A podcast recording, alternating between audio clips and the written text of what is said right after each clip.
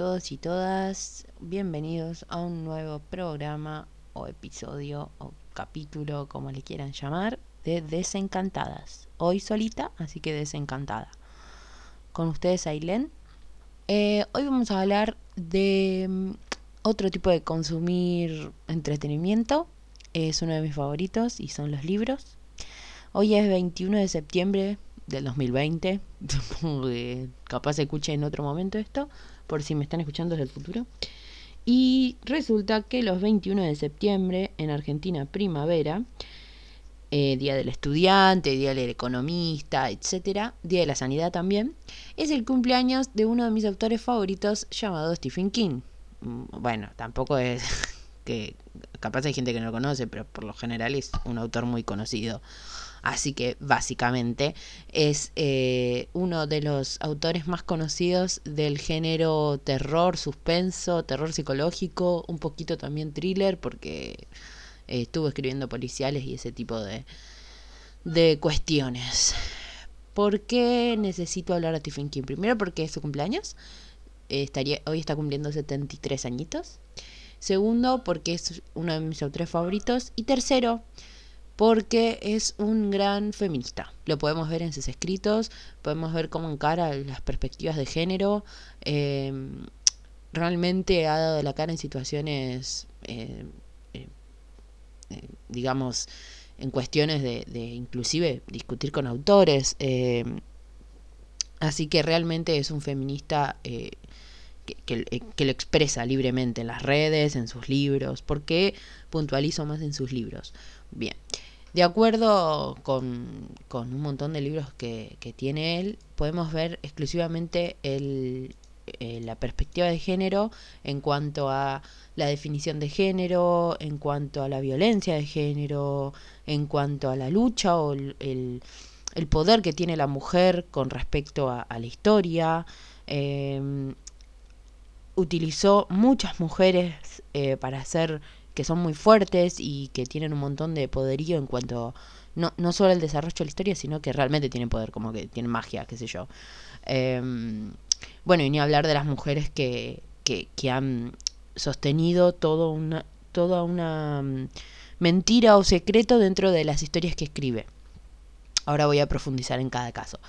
Una de las novelas más importantes y reconocidas de Stephen King se llama Carrie. ¿Qué tiene de especial Carrie? Carrie es una chica que tiene telequinesis. Telequinesis es mover cosas con la mente. Para los que no saben, supongo que la mayoría sí.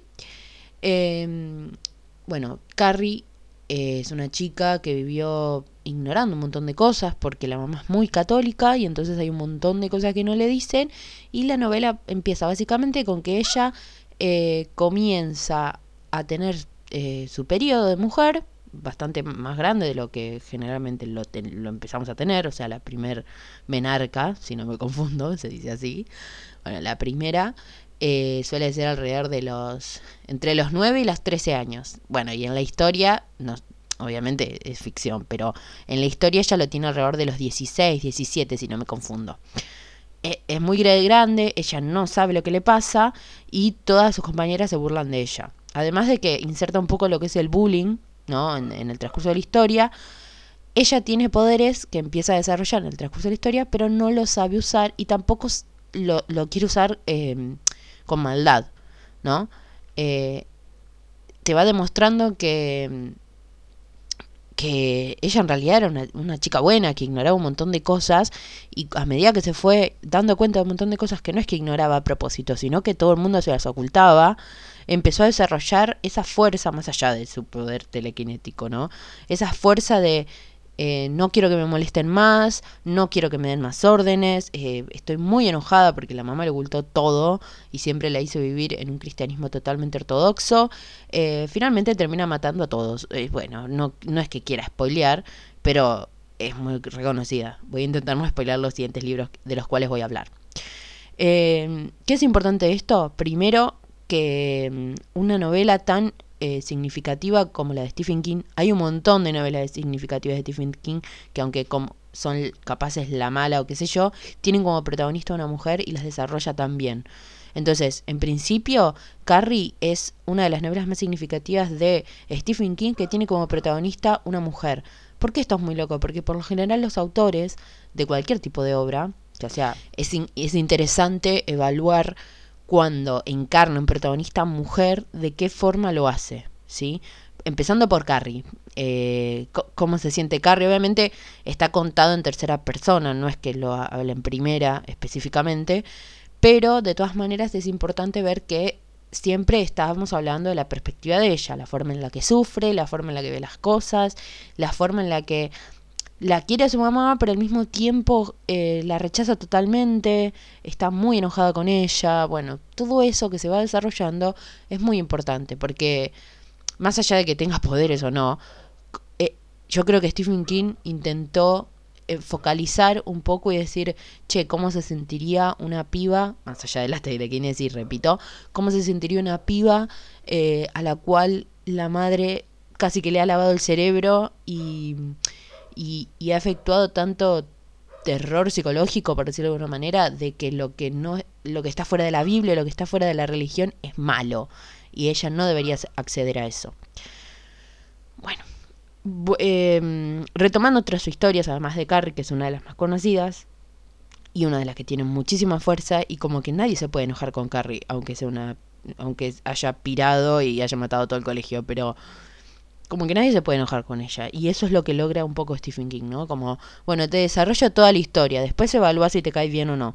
A mí me cae tremendamente bien, porque está bien.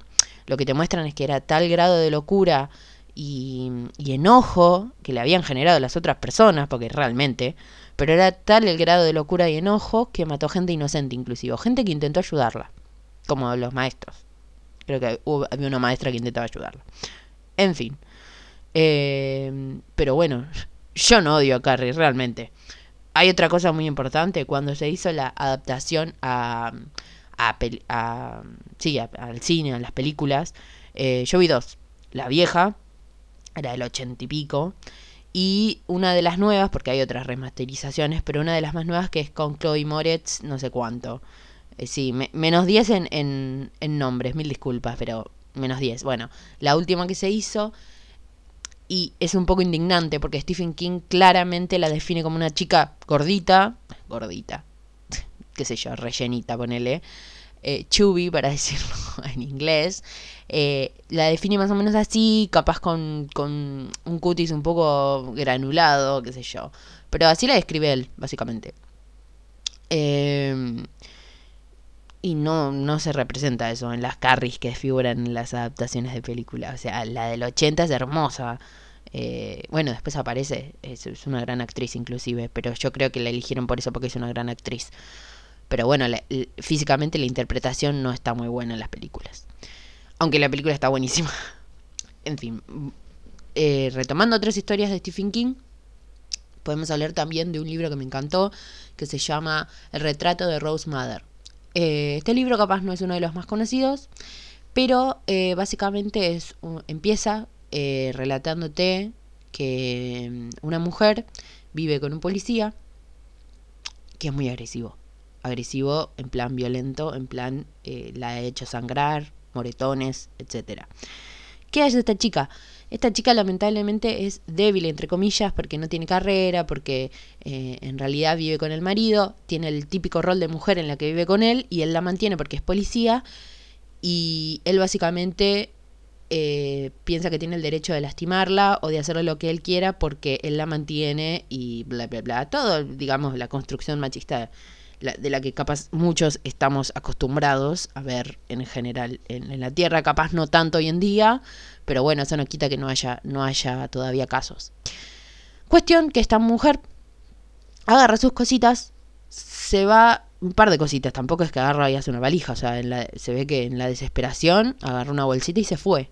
Se compra un pasaje y se toma un micro al primer lugar que encuentra. Cae, súper desorientada en otra ciudad y mm, un señor de seguridad de, de, ahí la ayuda y le dice, más o menos, interpreta lo que le pasa y la mm, le aconseja ir a una casa de acogida. Las casas de acogidas eh, acá no se ve mucho. O sea, sí hay, eh, hay, no sé si se llama casas acogidas, hay como casas en las, en las que viven todas mujeres con distintos tipos de problemática o inclusive, em, eh, digamos, apoyadas por el Estado. Pero allá las casas acogidas eh, son este tipo de, hogares en los que viven todas mujeres que han sufrido o sufren o tuvieron algún inconveniente con respecto al, género. Em, em, en la historia lo que sucede es que ella llega, eh, le dicen, bueno, ¿qué es lo que le pasó? Medio que, le, medio que la rechazan porque obviamente me imagino que deben tener algún tipo de cupo. Pero ella le, explica lo que le pasa, que eh, se está escapando de su marido, que es agresivo, que es policía, no tiene más dónde ir. Bueno, la, le dicen, bueno, bienvenida. Y el, funcionamiento del hogar es, es, como si fuera un, qué sé yo, una casa enorme con diferentes cuartos y habitaciones. Y lo único que las chicas lo que hacen es trabajar. Eh, viven su vida, tienen días feriados, qué sé yo, pero para mantener la casa y el hogar y todo, además de limpiar lo que, le corresponde, em, en el lugar le consiguen un, un, laburo. Y empieza, ella empieza a trabajar en un hotel de limpieza, qué sé yo, y con eso se van manteniendo y van pasando los días. Obviamente, pisándole los pies va a tener al marido, porque además de policía, eh, ella usó la tarjeta de él para comprar un pasaje de, em, de, de, de micro. Y uno dirá, che, pero qué boluda pero no nos estamos poniendo a analizar que ella lamentablemente de repente piró, o sea, piró en el buen sentido, como que diciendo ya no aguanto más y se fue. No creo que una persona en este tipo de situación piense tanto en, bueno, si compro con la tarjeta de crédito un pasaje de... De hecho, creo que lo piensa en la historia, en el libro creo que lo piensa, pero no le importa, como diciendo, bueno, después no me va a encontrar si, si, me, si me ayuda la gente, qué sé yo.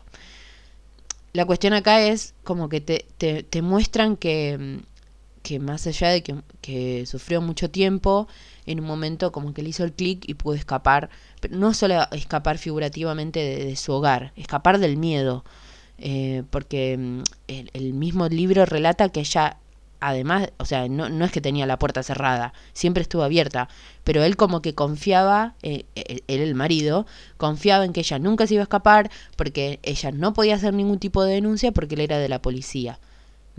Entonces, en cuanto atentara con, contra esa... Mm, contra ese beneficio de ser policía, él le iba a volver a pegar y ninguno de sus compañeros le iba a creer, o inclusive seguramente tenía compañeros policías que le igual a él. Entonces como que le iban a dar la espalda. Esto es muy duro en la historia porque es como que ella te relata todos los momentos de violencia y en todos los momentos en el que ella dice, ¿y yo a quién voy a denunciar si mi marido es policía? Esto es una locura porque pasa, es real. O sea, la, novela es ficción, pero no está tan, tan fuera de lo común, fuera de lo normal, fuera de la, de la historia en general. Bueno, lo loco de esta, mm, de, esta novela es que se publicó en junio de 1995. O sea, no es que es de ayer, que decimos, wow, el feminismo ahora está reavanzada, pero es del 95.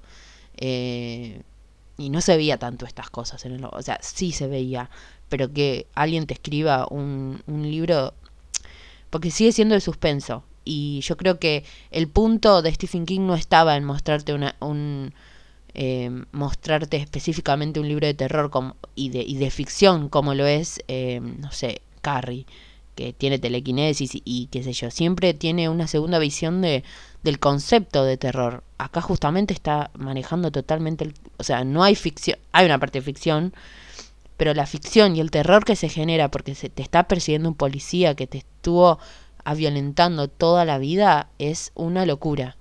Eh, es una de las cosas que, o sea, en el transcurso de este, de este cuento, por decirlo de alguna manera, de, esta historia, de esta novela, en el transcurso lo que más te da miedo es el chabón. Es como en Misery. Bueno, en Misery la mala es una mujer que está repirada, pero en Misery es lo mismo. En Misery no pasa nada eh, espectacular. O sea, en, el transcurso de la novela, eh, en un momento hay una parte del relato que es muy densa que te, que te describen constantemente lo que hace él, eh, cada, cada músculo que tiene que mover cuando está totalmente capacitado para moverse y poder escaparse. Y hay una escena que él simplemente hace, no sé, qué sé yo, tres metros con una silla de ruedas y se escucha que abre la puerta eh, la, la, mala, digamos. Eh, y, te genera tanta tensión el leer eso, que ese es el terror que, que hace él.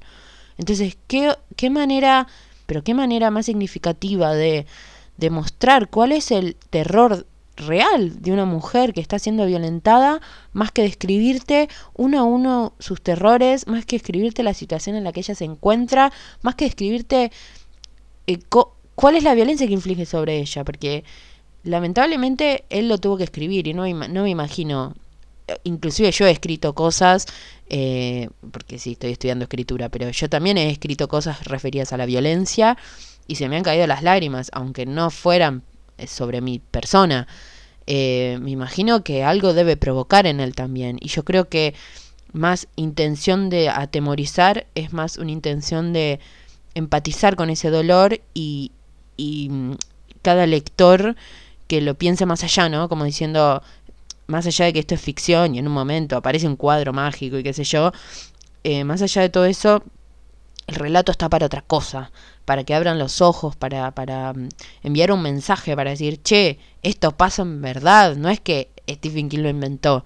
Sí, inventó un relato, una historia, pero no quiere decir que no haya situaciones en que una mujer lamentablemente se escape de su casa y la estén persiguiendo y no pueda hacer la denuncia porque su, su marido es policía, inclusive a veces sin, sin ser su marido policía. O sea, eh, siguen infligiendo violencia sobre ella y, y capaz el miedo mismo las, las atemoriza para escaparse. Porque repito, en la historia en ningún momento él le deja cerrado todo, no es que la tienen jaulada. Pero ella, ella expresa todo su miedo y, y viven en un pueblito que se conoce de acá a cinco cuadras y yo creo que va más allá el libro del terror o de la ficción o del cuadro o de qué sé yo, qué sé cuánto. Además de que, además de la protagonista, que pobre, se libera de su marido, eh, tenés un montón de otras mujeres con diferentes historias y te van desarrollando cómo ellas, más allá de lo físico, se hicieron súper fuertes mentalmente, te van contando un poco sus historias y qué sé yo, y es un gran libro, es un libro que, más allá del terror psicológico que inflige y un montón de escenas feas, es, es un libro que, nada, que mm, es, es totalmente para la reflexión, lo repito, es el retrato de Rose Mother eh, y deberían leerlos todos. O sea, más allá de que te guste Stephen King o no, es, es un gran libro para reflexionar. Otro libro también de Stephen King, para festejar todos juntos su cumpleaños. Eh, me encantaría tener un, un, canje con Stephen King. Le hago promoción de sus obras. ¿Para qué quiere eh, promoción de sus obras de Stephen King, no? debe nadar en dinero, pero igual lo amamos. Eh, otro de, sus obras muy significativas con respecto al género es, para mi visión, yo creo que en general también, se llama, otro de los libros es El juego de Geralt, o Geralt, no sé cómo corno se pronuncia, pero bueno, lo, es G-E-R-A-L-D, Geralt, Geralt, bueno. Es una película, o sea, le hicieron una adaptación. Le hicieron una adaptación eh, en el 2017. Está muy bien hecha para mí la, adaptación. Pero el libro es más viejo. El libro es del 92, o sea, más o menos en la misma época que, eh, que el retrato de Rose Mother. Al juego de Geralt, para introducirlo, resumirlo, es un, es un libro que relata eh, una aventura, entre comillas, que tiene una mujer con su marido. Un día deciden, están como aburridos el uno del otro, son grandes, va, grandes, 50 años, 40 y pico, más o menos por ahí. Eh, y se van a una cabaña que tienen en el medio del bosque. Se ve que el marido tenía una que otra fantasía erótica, que era un poquito sadomasoquista, va, sadomasoquista. No, era atarla a la cama nada más. O sea, llevó unas esposas y la ató la cama para hacer ese, ese, ese jueguito. Eh, no fue tan agresivo, o sea, en la película tampoco te lo muestran tan agresivo. Lo que pasa que estamos en la mirada de la, de la, de la mujer. Eh, ¿Por qué digo la mirada de la mujer? Porque a ella le pasó algo en el transcurso de su vida, de su infancia, más que nada, que tiene que, ver relacionado a lo sexual. Me imagino que ya lo sabrán, pero no quiero spoilear mucho. Tuvo un, un un suceso traumático y esto hizo suceder que cuando su marido quería simplemente hacer una mm, un, eh, digamos alimentar su fantasía sexual ojo, igual el marido, eh, tipo ella empezó a decir, bueno, pará, y él nunca paró, eh, y así terminó. O sea, em, empieza, la, la, historia empieza que ellos están en la cabaña, le pone las esposas, ella está a medio de desvestir, él se está acercando, eh, ella en, un momento, ella, o sea, acepta, y cuando empiezan a besarse, qué sé yo, a interiorizar, a intentar consumar el acto, eh, ella está esposada y le dice, no, no quiero, no quiero, no quiero, y él como que dice, ah, no, no, no te hagas la difícil, qué sé yo, eh, sigamos, sigamos. A él no le importa nada porque está consumando su fantasía sexual, pero evidentemente ella algo le hace clic y al toque que empiezan dice, no, no quiero. Eh, el marido no escucha eso, ella... es como que de repente se transforma. En la película está muy bien realmente, en el libro está mucho mejor, pero en la película está muy bien. en un momento se transforma y, saca ese, ese sentimiento histérico que a veces, eh, no solo en las mujeres, ¿eh? en los varones también, eh, suele suceder cuando tenemos em, algún tipo de... Como, si nos agarrara ansiedad y desesperación al mismo tiempo y nuestro cuerpo reacciona solo. Em, entonces a ella le pasa lo mismo y le da una patada, se cae, le agarra un paro cardíaco y se muere. El problema es que ella quedó atada, esposada a la cama, y te lo describen, claro, como si tuvieran esos respaldares de las camas medios antiguos que tienen como dos, dos columnitas en, los costados y entonces a ella la esposaron cada mano a esas columnitas y está tirante, no es que las tiene suelta, qué sé yo, entonces no llega a ningún lado y encima la llave el chabón se la pone en el baño. Nada, es una situación horrible y lo que tiene este cuento, esta historia, esta novela, es que en el transcurso de, que ella está esposada en la cama, tiene un montón de pensamientos muy de ansiedad, muy de, terror, muy de, psicológicos.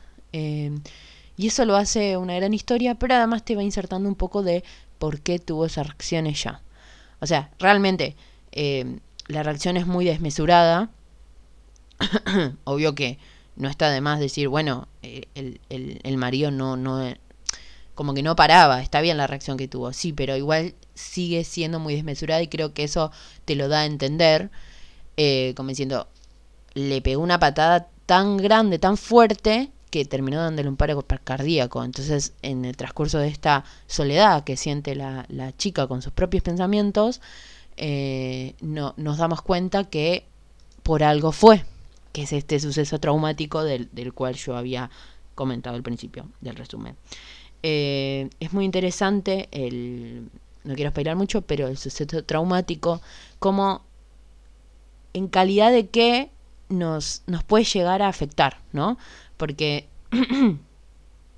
está bien, el marido, repito, tranquilamente, si, si él no llegaba a parar o qué sé yo, podría haber sido una violación. Pero eh, imagínense la reacción que, todo lo que le afectó y todo lo que ocultó en la vida para que finalmente la reacción de ella fuera tan desmesurada, ¿no? Eh, también tiene que ver un poco que esto, yo es un libro bastante fuerte en un momento porque te, describe la situación por la que pasó ella, también te describen que, que la situación por la que pasó ella, eh, no sé si era normal, pero mm, te lo describen como que era secreto Estado, entonces no podía exteriorizarlo, eh, hizo toda su vida durante todo el durante todo su crecimiento sin hablarlo. Y tendría 45 o 50 años eh, y no lo había hablado nunca, ni siquiera con su marido, de que, del cual estaba casada hace años. Eh, bueno, también te explican un poco que capaz no estaba tan enamorada del marido, cosas más técnicas que tienen que ver capaz con un poco de, de esta situación. Pero a lo, que quiero apuntar es que no... Eh, como que siempre tiene que pasar algo ¿no? En este caso, bueno, se quedó a presa de, de, presa de la cama o, y mató a su marido, obviamente sin, sin querer. Eh, tiene que pasar algo muy significativo para que nos, nos genere algún tipo de reacción en el cerebro y que podamos desarrollar ese, esa superación. Eh, inclusive ir al psicólogo, o sea, no hablo específicamente de quedarte atada en la cama y matar a tu marido de una patada, sino específicamente de decir, che, bueno, me pasó esto, pude reaccionar y ahora qué hago con todo esto, ¿no? Ella lamentablemente como que reacciona por las malas, entre comillas, pero bueno, podemos hablar tranquilamente de ir a la psicóloga. Eh, hay algo que lo bloqueaste constantemente en tu vida y de repente vas a la psicóloga, lo empezás a hablar y te acordás y lo puedes liberar de alguna forma u otra. Psicóloga como otra cosa, ¿eh? puede pasarte algo en la vida, no sé, una amiga le pasó lo mismo y, y empatizan en, en, ese sentido y de a poco lo vas, lo vas liberando o algo similar. Pero el punto yo creo que tiene que ver con un poco de esto, ¿no? Como que al fin y al cabo eh, algo que nos marcó en la vida y más en este sentido, porque es totalmente algo de, eh, de, violencia de género lo que le pasa a ella. Eh, entonces, algo que le marcó tanto su vida en un momento iba a tener que salir, de la forma que sea, ¿no? Eh, y explico un montón también de, las decisiones de, esta mujer. Y yo creo que más allá de toda la, perorata que, que, transmite, perorata, más vieja imposible, no se consigue. Eh, toda la historia que crea Stephen King eh, de acuerdo a estos miedos de ella, a que se quedó encer eh, apresada en la cama y no sabe si va a seguir viva o qué le va a pasar o etcétera. Más allá de todo este, este realmente terror psicológico, eh, es muy fuerte el relato de, de sus pensamientos. Eh, creo que es una de las peores cosas que te pueden pasar, quedarte solas con tus pensamientos cuando tenés algo tan oscuro que, graba que está grabado en tu memoria y recién por un hecho catastrófico, que es matar a tu marido de una patada, por decirlo de alguna forma, recién eh, por este hecho pudo liberarlo y decir, che, me pasó esto, ¿no? Sola, totalmente sola y en la intemperie, o sea, es, es duro por ese lado y al mismo tiempo es increíble cómo Stephen King relata la mente de una persona que tuvo un trauma infantil y, y que se llegó a desenvolver muy bien y con la cual empatizas un montón. O sea, a mí el relato particularmente me gustó porque pude empatizar un montón como si realmente fuera una persona de carne y hueso.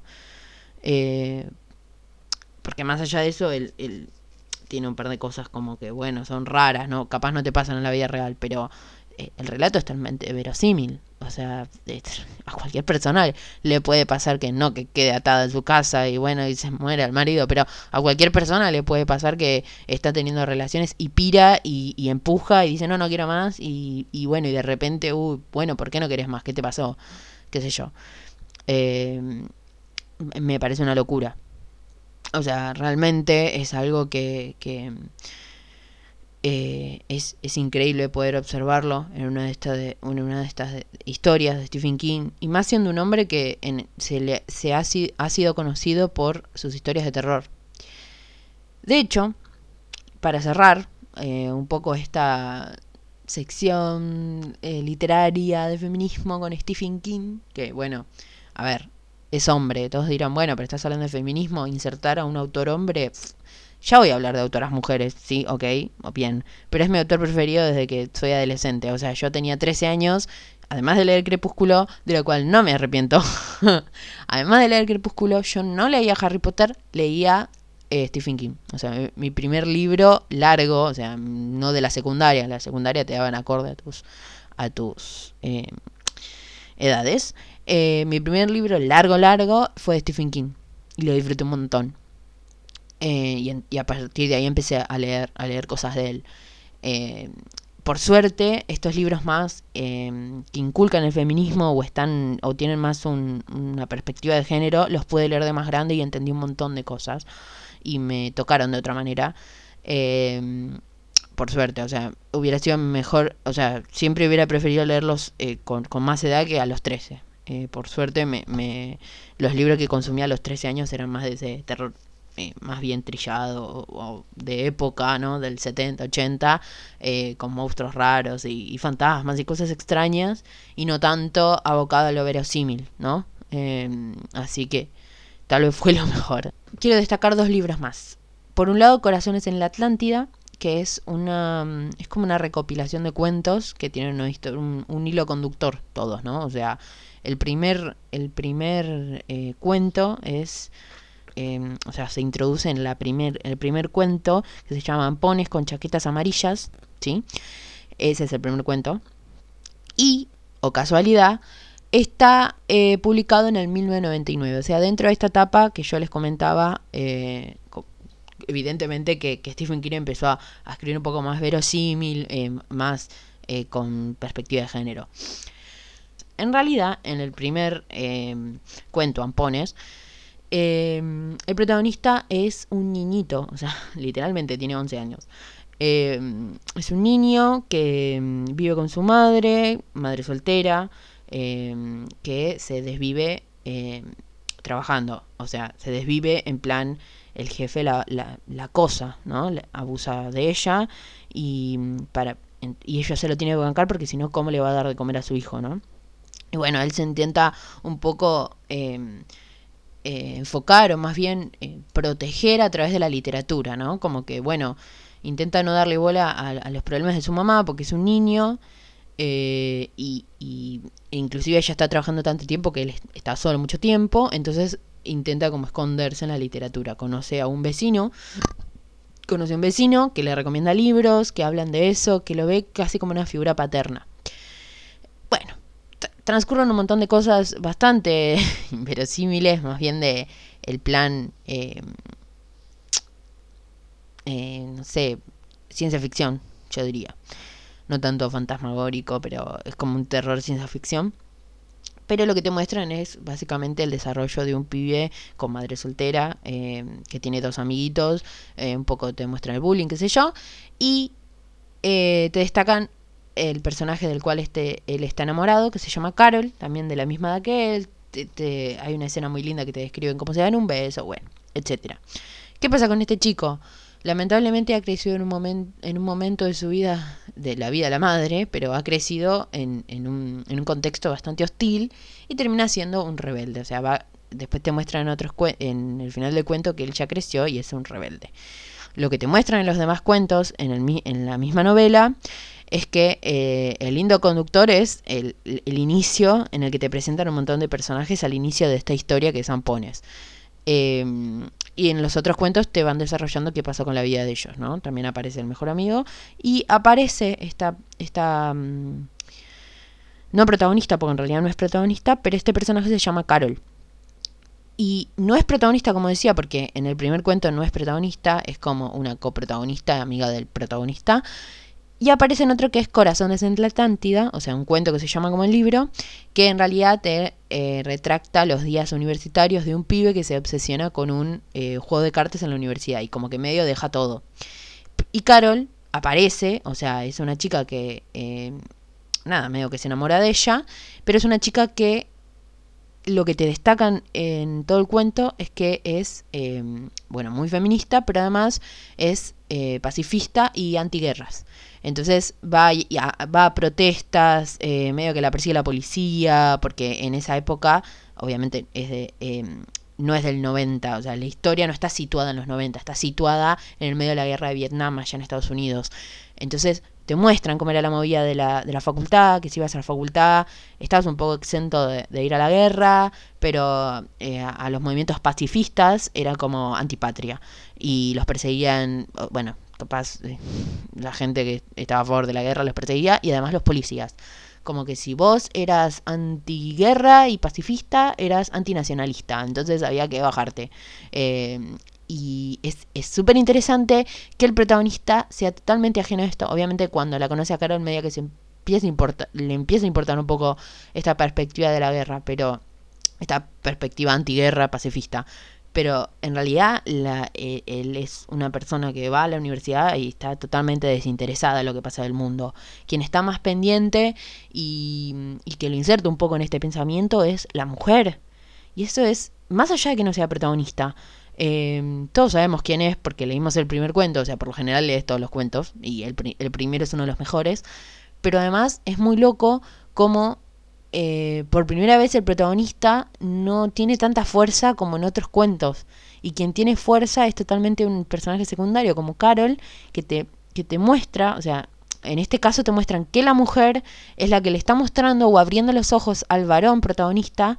Te insertan a este personaje Carol para también demostrar que todo lo que había, o sea, sin en el cuento no, él no dice, bueno, yo soy demócrata, yo soy anti, eh, antiviolencia, soy pacifista, no. Él en realidad te está mostrando que con un personaje secundario lo fuerte que es y los ideales que tiene y por qué la mujer se interpreta, eh, por qué utiliza una mujer para interpretar una fuerza pacifista y no al hombre totalmente desinteresado. Sigue siendo un personaje secundario y es súper fuerte. Más allá de todo, fue y protestó por sus ideales. Y la convierten en un personaje que no es protagonista, pero es súper importante en, en el transcurso de toda la historia, porque mm, de alguna forma u otra ella también estaba relacionada con todos los personajes de los cuentos pero además es, es, es como lo bueno de, de, la novela, ¿no? Es como que todo lo bueno se lo adjudicamos a la mujer de esta historia. Es un gran libro, son todos cuentos buenos, capaz hay alguno que no, no, no, le veo el sentido de estar ahí, pero el primer cuento y el último, bueno, y el que le da el nombre son muy buenos, son especiales. La verdad que están excelentes. Es, es un, un, librazo que te introduce encima en toda esta problemática de la guerra de Vietnam y en toda la problemática del bullying. Bueno, es y está tan bien ambientado porque porque está bien ambientado. o sea, estás leyendo como si de repente estuvieras en, en, en, en la época en la, en la, de los hippies, en los 70, ¿no? En, eh, alrededor de los 60, 70, que es cuando duró la, la guerra. Eh, así que está muy bien ambientado. Y para finalizar, eh, otro de los libros eh, que, que, me marcó mucho, eh, que, tiene más que ver con algo más delicado como lo es la pérdida de un ser querido y más una persona a la que amas mucho. Se llama La historia de Lizzie. La historia de Lizzie cuenta como una mujer, eh, una mujer de casa común que acompañaba a su marido que era escritor. está contando desde su perspectiva, así que eso también está muy interesante pierde a su marido por una enfermedad, se muere y ella hace todo un duelo totalmente doloroso.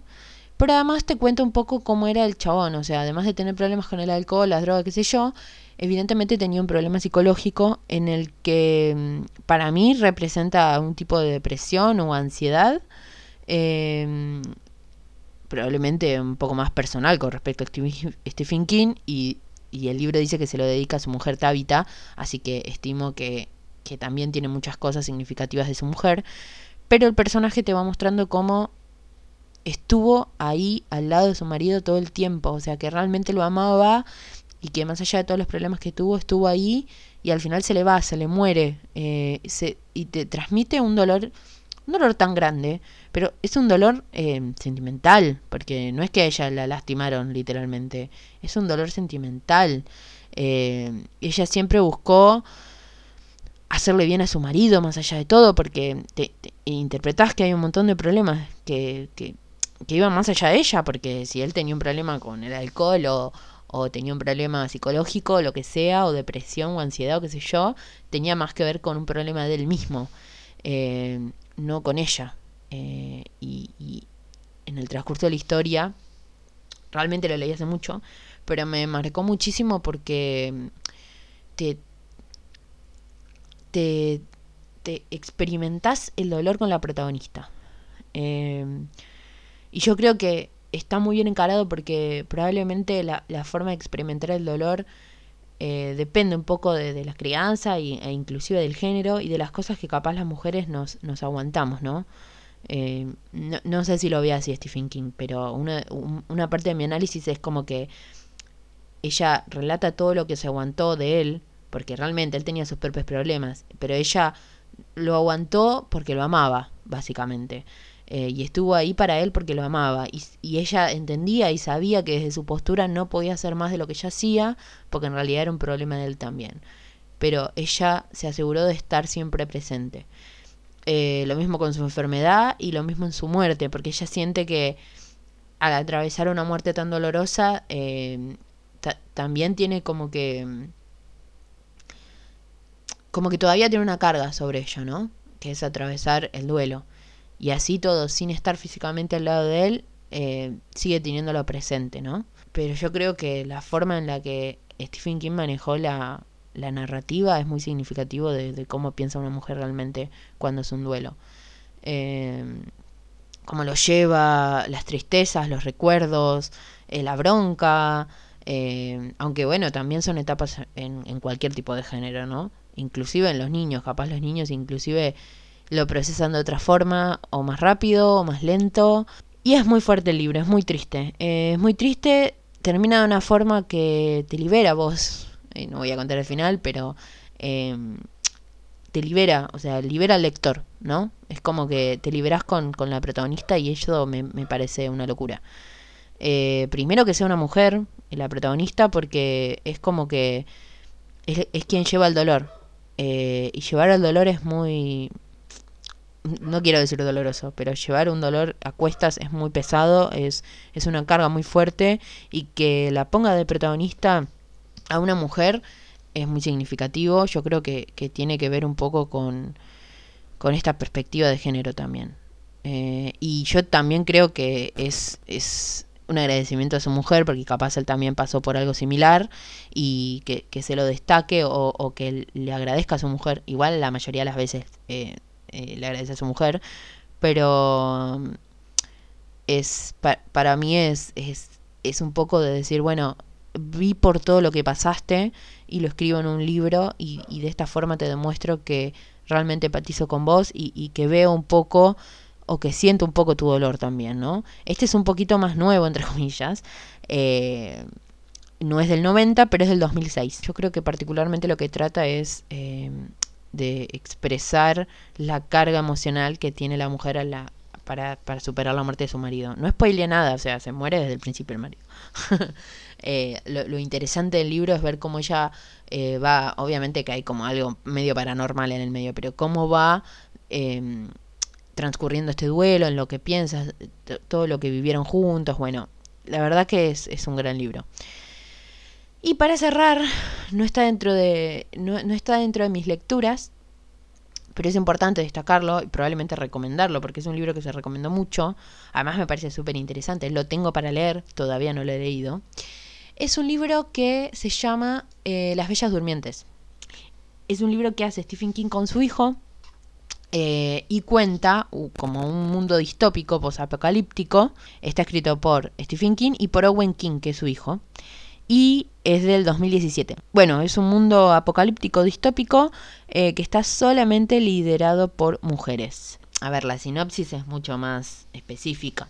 También lo pueden googlear. Eh, más allá de, este mundo posapocalíptico medio extraño, terrorífico. Eh, cómo nos ponen cómo separan los dos, o sea, padre e hijo separan los dos en un mundo posapocalíptico liderado por mujeres. No importa de qué trate, si hay dinosaurios, si emergieron zombies, si aparece volando, eh, no sé, Trump, qué sé yo. eh, no, sé, no me importa de qué trate. A mí ya con la premisa de que es un mundo posapocalíptico liderado por mujeres ya me compró.